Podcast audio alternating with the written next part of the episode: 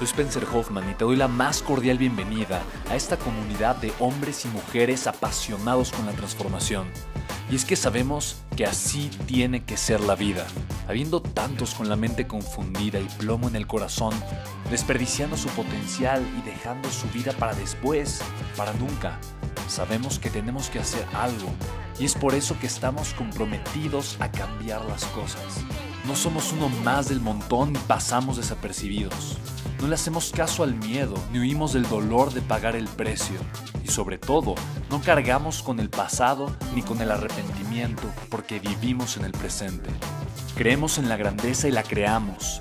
Creemos en quienes lideran con su inteligencia y su pasión y en quienes construyen un imperio con su potencial a pesar de venir de la nada.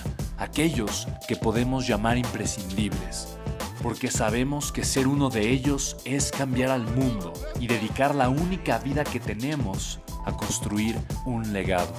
Bienvenido a tu podcast, Una vida, un legado.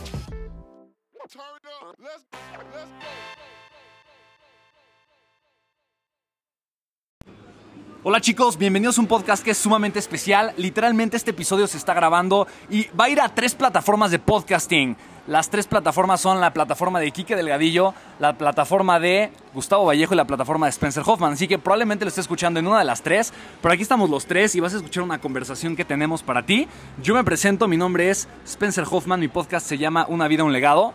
Soy Gustavo Vallejo y mi podcast es Secretos de un hombre superior. Y yo soy Enrique Delgadillo, creador de viveincreíble.com. Excelente, y vamos a hablar de un tema sumamente especial y el tema es...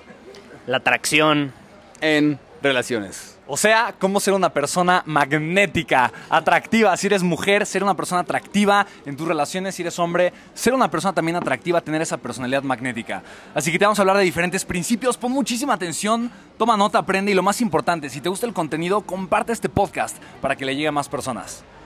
Estoy absolutamente de acuerdo, compártanlo para dar a conocer el mensaje. Y bueno, ¿qué les parece si comenzamos preguntándonos qué es la atracción para ustedes? O sea, para ustedes, ¿qué es la atracción? La atracción, para mí, la atracción es simplemente la forma en que nuestra influencia en el mundo con otras personas nos vuelve personas deseables para conseguir nuestros propósitos.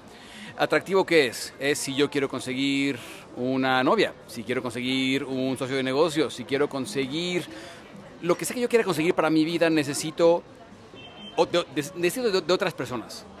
no puedo hacerlo solo, ¿verdad? Entonces necesito de otras personas para crear emprendimientos de negocio, para crear relaciones. Y si yo quiero que esas personas tengan ganas de crear esos negocios o esas relaciones o esas amistades conmigo, necesito yo desarrollar las cualidades de una persona que es atractiva para esas personas. Me encanta, digo, yo creo que lo dices todo, mi querido Quique. Yo probablemente simplemente lo diría, sí, si soy atractivo quiere decir que alguien busca el valor que yo tengo que aportar. O sea, una persona atractiva es valiosa para alguien más en algún sentido o de alguna forma, ¿no? Y probablemente digo, en el tema de las relaciones, cuando pensamos en un hombre atractivo, una mujer atractiva, digo, hay, que también pensar a ti que te atrae como persona, ¿no? Pero de alguna forma, si a mí me atrae tal vez un aspecto de la personalidad de una mujer o el aspecto de una personalidad de, una persona específico, probablemente se me hace atractivo porque creo que es valiosa esa cualidad de la persona en mi vida, ¿no? Entonces yo creo que cualquier atributo que le agregue valor a mi vida me va a ser atractivo. Estoy de acuerdo. O sea, creo que ya lo definieron absolutamente. Cuando tienes algo que aportar y las personas lo perciben y viceversa, cuando percibes que alguien te está aportando algo, pues te vuelves alguien atractivo, alguien magnético. Magnético que es que lo atrae por la persona que es, por alguna cualidad. O sea, no, no, no está persiguiendo un resultado, por ejemplo, no está buscando obtener algo, simplemente lo está trayendo por la persona que es, ¿no? Y eso es algo, no sé qué opinen ustedes. Por ejemplo, eh, se da mucho que las personas pues hasta cierto punto persiguen resultados, buscan, por ejemplo, les gusta una chava y la le insisten, la persiguen. O sea, ¿creen que eso es atractivo? El persistir yo no tengo nada en contra del persistir, pues yo, yo siempre he dicho que hay dos tipos de persistencia.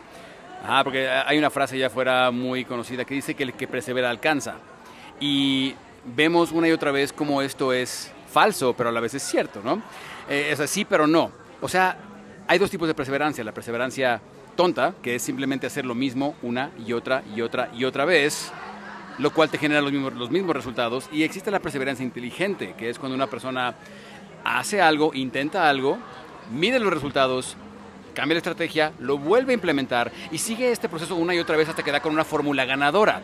Esa persona es la que consigue. Pero lo que te refieres tú, es a que hay personas que persisten, pero desde un lugar de carencia, desde un lugar de necesidad. ¿No a eso te refieres? Absolutamente, sí, sí, sí. Porque tenemos que tener en cuenta la energía con la que persistimos, porque una persona que persiste y persiste y persiste con la necesidad de tener a esa persona, con la necesidad de atraer, sabemos que la necesidad es lo que más va a alejar de ti las cosas que tú quieres.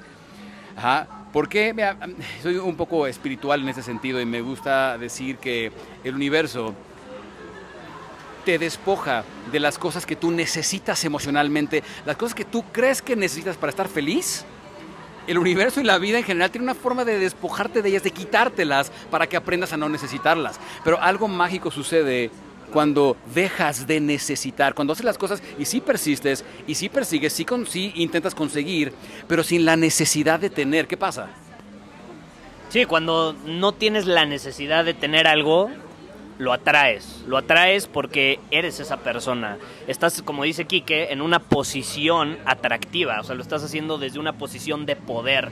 Porque cuando tú estás necesitando algo, estás entregando tu poder a esa cosa que necesitas. Y en el momento en el que entregas el poder, ya no, ya no está bajo tu control, ¿no? Estoy totalmente de acuerdo y digo, parte, parte también hay, hay, un, hay un tema biológico muy importante cuando hablamos de la necesidad y el tema de la necesidad es justamente que cuando yo necesito algo es porque no lo reconozco en mi vida. Cuando yo creo que algo me hace falta, cuando yo creo que no tengo algo en mi vida, lo necesito. La única forma en la que yo creo que necesito algo es porque no lo reconozco, porque no lo tengo. Eso significa hay escasez en mi vida. Y biológicamente somos una especie que está diseñada para evolucionar, que está diseñada para la supervivencia. El principio biológico del ser humano es la supervivencia. Somos máquinas de la supervivencia. Nuestro cerebro tiene 150 mil años de evolución. Y si nosotros nos ponemos a echarnos un clavado a la, a la era evolutiva de los seres humanos, es impresionante si nos damos cuenta que lo que nos hace sobrevivir no necesariamente es lo que nos hace felices. No somos personas hechas para ser felices, somos personas hechas para sobrevivir. Y algo, hay algo sumamente importante con el tema de la necesidad, es que yo me voy a alejar de personas que ah, inconscientemente me voy a buscar alejar de las personas que yo creo que no están equipadas para la supervivencia. Y por una persona, una, que, o que amenazan mi supervivencia. Y todo esto es inconsciente. O sea, esto, esto no es mala onda contra nadie, esto es inconsciente. Pero literalmente, una persona que vive desde la necesidad automáticamente vive de la escasez. Y el cerebro dice, esa persona no tiene lo necesario para sobrevivir. Por lo tanto, aléjate de la persona. Por eso odiamos a las personas needies o a las personas que, que demuestran tanto esa necesidad. Es que imagínate que estamos diseñados por la evolución para sobrevivir en un entorno paleolítico.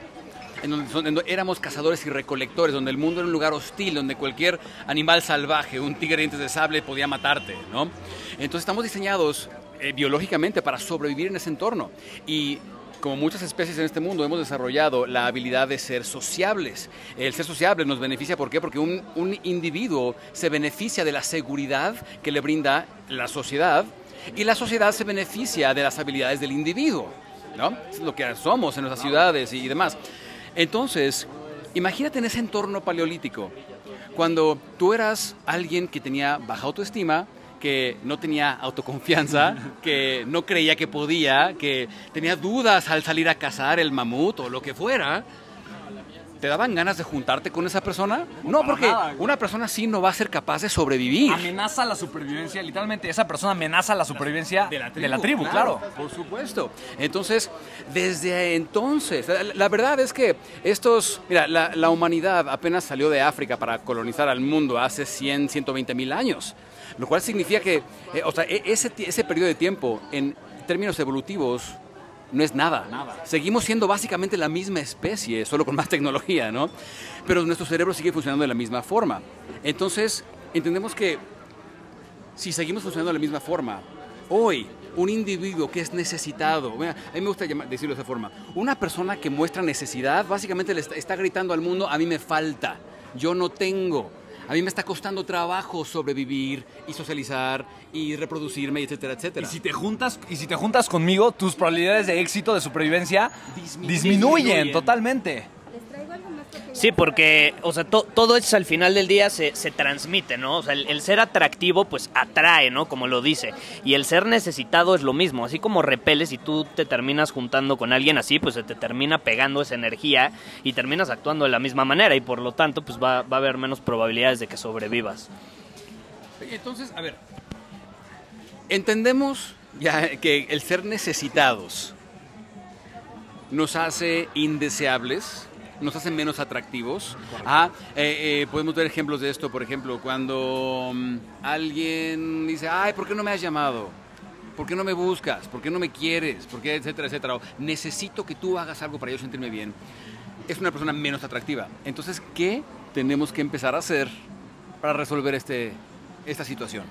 Me encanta. Yo, yo, yo diría que literalmente uno de, las, de los valores, de los elementos, de las herramientas más poderosas para ser una, una persona atractiva es la certeza. Y te voy a decir por qué. Porque la certeza es la necesidad emocional más escasa, es lo que menos hay allá afuera. Cuando tú llegas con certeza, no importa lo que digas, las personas te van a voltear a ver. Cuando entras a un lugar con certeza, la gente va a voltear a ver si quién es esa persona. ¿Y por qué? ¿Y por qué? ¿No? ¿Por qué la certeza? Porque es una necesidad emocional. Los seres humanos tenemos cinco, bueno, siete necesidades emocionales, pero cinco son muy importantes. Y la certeza encabeza la lista. La certeza es indispensable. La certeza es la seguridad emocional que yo tengo de que las cosas van a ser eh, constantes, de que mañana voy a poder despertar y voy a seguir viviendo, que el sol va a salir por el mismo lugar que donde salió esta mañana, eh, que voy a tener un lugar donde, donde regresar. Si voy a regresar a mi casa, la puerta va a estar donde estaba antes. Yo necesito la certeza para sentir que tengo una base donde puedo permanecer en la supervivencia. Antes la certeza tal vez era la caverna, o la certeza eran las cuatro estaciones del año, o la certeza era cazar un animal para tener que comer. El día de hoy la certeza la vinculamos más con las relaciones, la vinculamos más con el aspecto económico. Si yo siento que me falta certeza, siento que mi vida está incompleta. Y socialmente a la gente le falta mucha certeza. Si una persona está teniendo un problema en sus emociones, le falta certeza emocional, baja su nivel de energía, baja su nivel de certeza y lo proyecta. Sin embargo, la certeza puede ser también una decisión. Yo puedo tomar la decisión de actuar de manera certera y me voy a sentir como una persona con certeza. Si yo transmito certeza, automáticamente me convierto atractivo. ¿Por qué? Porque en este efecto de tribu de manada, ¿no? En este efecto social, la gente va a voltear y decir, ok, yo no sé cómo, no sé por qué, pero él sabe sobrevivir. Porque tiene seguridad, tiene certeza. Él sí nos puede llevar a ganar. Yo, eh, algo que, que enseño mucho justo es eso que mencionas, Spencer, lo de la certeza. O sea, la, la certeza es una decisión al final del día, es un músculo que tenemos que ejercitar y por eso volteamos al mundo y la mayoría de las personas, pues sí, la realidad es que no, no actúan con certeza, porque piensan que no está bajo su control, pero sí, todo empieza tomando decisiones desde una posición de poder y certera. O sea, no, algo que nos enseñan desde que somos pequeños es que pues si nos equivocamos en algo o si tomamos una mala decisión, pues ya valió, ¿no? Todo está mal. Por ejemplo, estudiar una carrera equivocada, ya valió tu, ya valió tu vida, ¿no? Ya te equivocaste y te tienes que fregar por el resto de tu vida haciendo eso. Amén. Amén, sí, sí. ¿Y, qué pasa con eso? Nos entrena a tener miedo a ser decisivos, porque cuando no somos decisivos, pues no, no podemos tener certeza.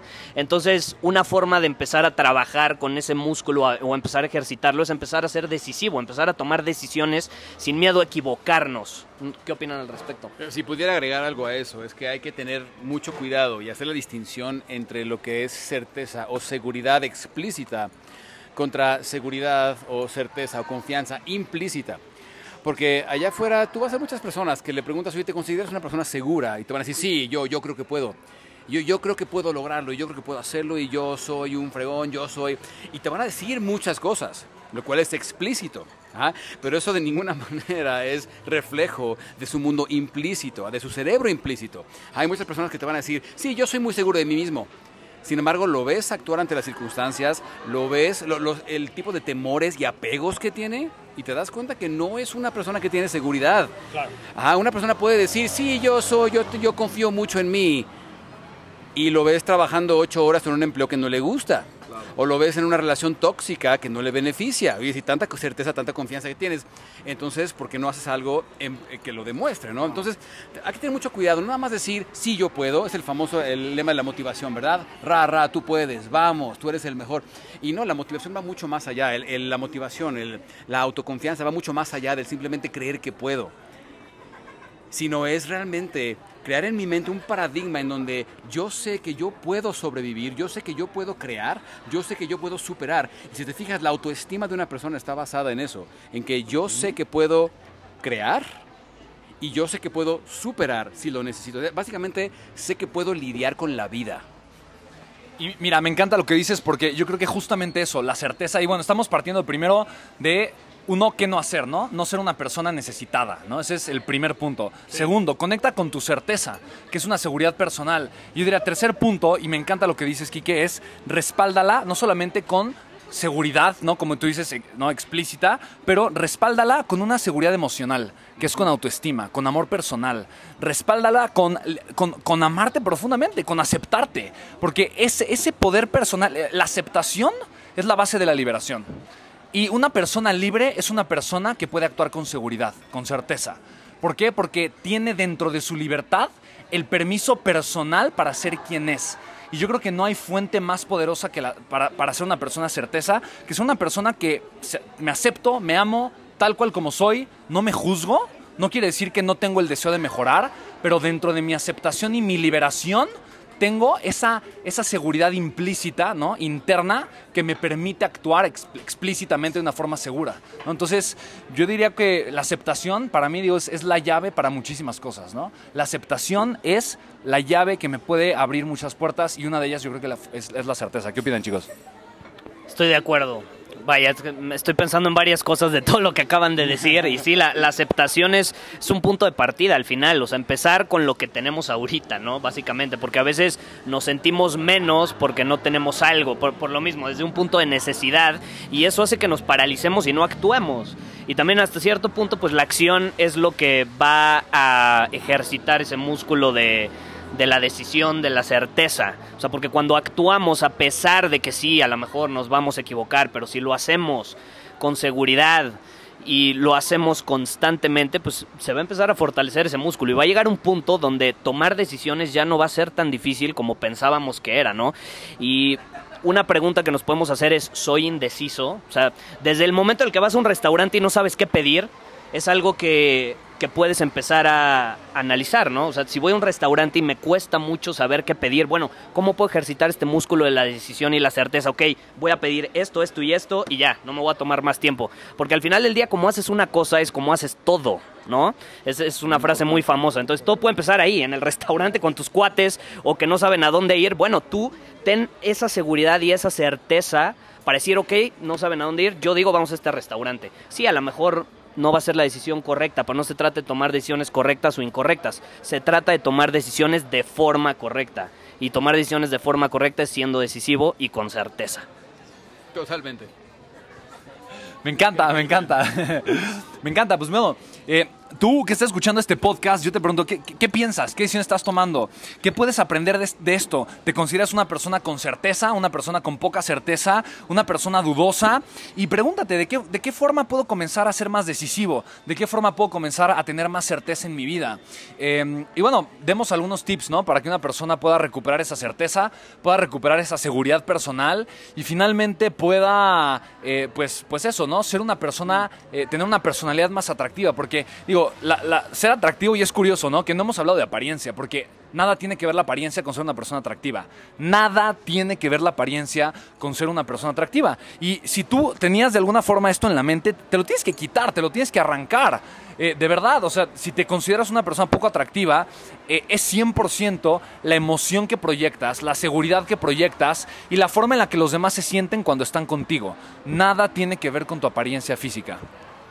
Si voy a dar dos tips para empezar a desarrollar tu certeza, es número uno, como decía Marco Aurelio, el famoso filósofo romano, decía, si es humanamente posible, considéralo dentro de tu alcance. En pocas palabras, tú por el simple hecho de ser un ser humano que piensa, que hace, eres capaz de hacer lo que cualquier otro ser humano ha hecho, eres capaz de crear. Y número dos, date cuenta que el 99% de las cosas a las que temes no te van a matar. Entonces date cuenta de eso, de que eres capaz de sobrevivir y no importa qué hagas, puedes hacer, puedes crear, puedes vivir, puedes emprender, puedes hablar con quien tú quieras, puedes hacer lo que tú quieras y no te va a matar. Al contrario, yo, digo, ten la, la mentalidad del científico loco. Sal al mundo, como decían Pinky Cerebro. ¿verdad? ¿Qué vamos a hacer hoy, Cerebro? Lo que hacemos todas las noches, Pinky, conquistar al mundo. Todos los días sal a conquistar. Y si te va bien, si te va mal, no importa. Al día siguiente vas a volver a salir a experimentar y de eso se trata. Buenísimo, Quique, estoy de acuerdo. Yo les diría, para complementarlo, por ejemplo, algo que a mí me funcionó mucho es empezar el día sabiendo qué hacer. Porque a veces nos despertamos indecisos. Decimos, bueno, ¿y ahora qué hago? ¿Por dónde empiezo? ¿A dónde voy? ¿Qué es más importante? Pero cuando una noche antes nos sentamos a planear el siguiente día y estructurar lo que vamos a hacer, nos despertamos automáticamente más con más decisión, con más certeza, porque ya sabemos lo que tiene que suceder para conseguir lo que sea que queramos lograr.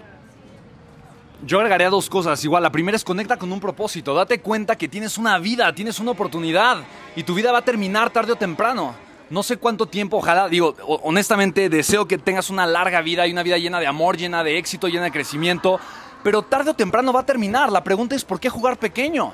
Porque simplemente, mira, hay dos días importantes, se llama María Angelou y me enseñó esto mucho John Maxwell. Hay dos días importantes en la vida de cada persona, el día que nace y el día que descubre para qué.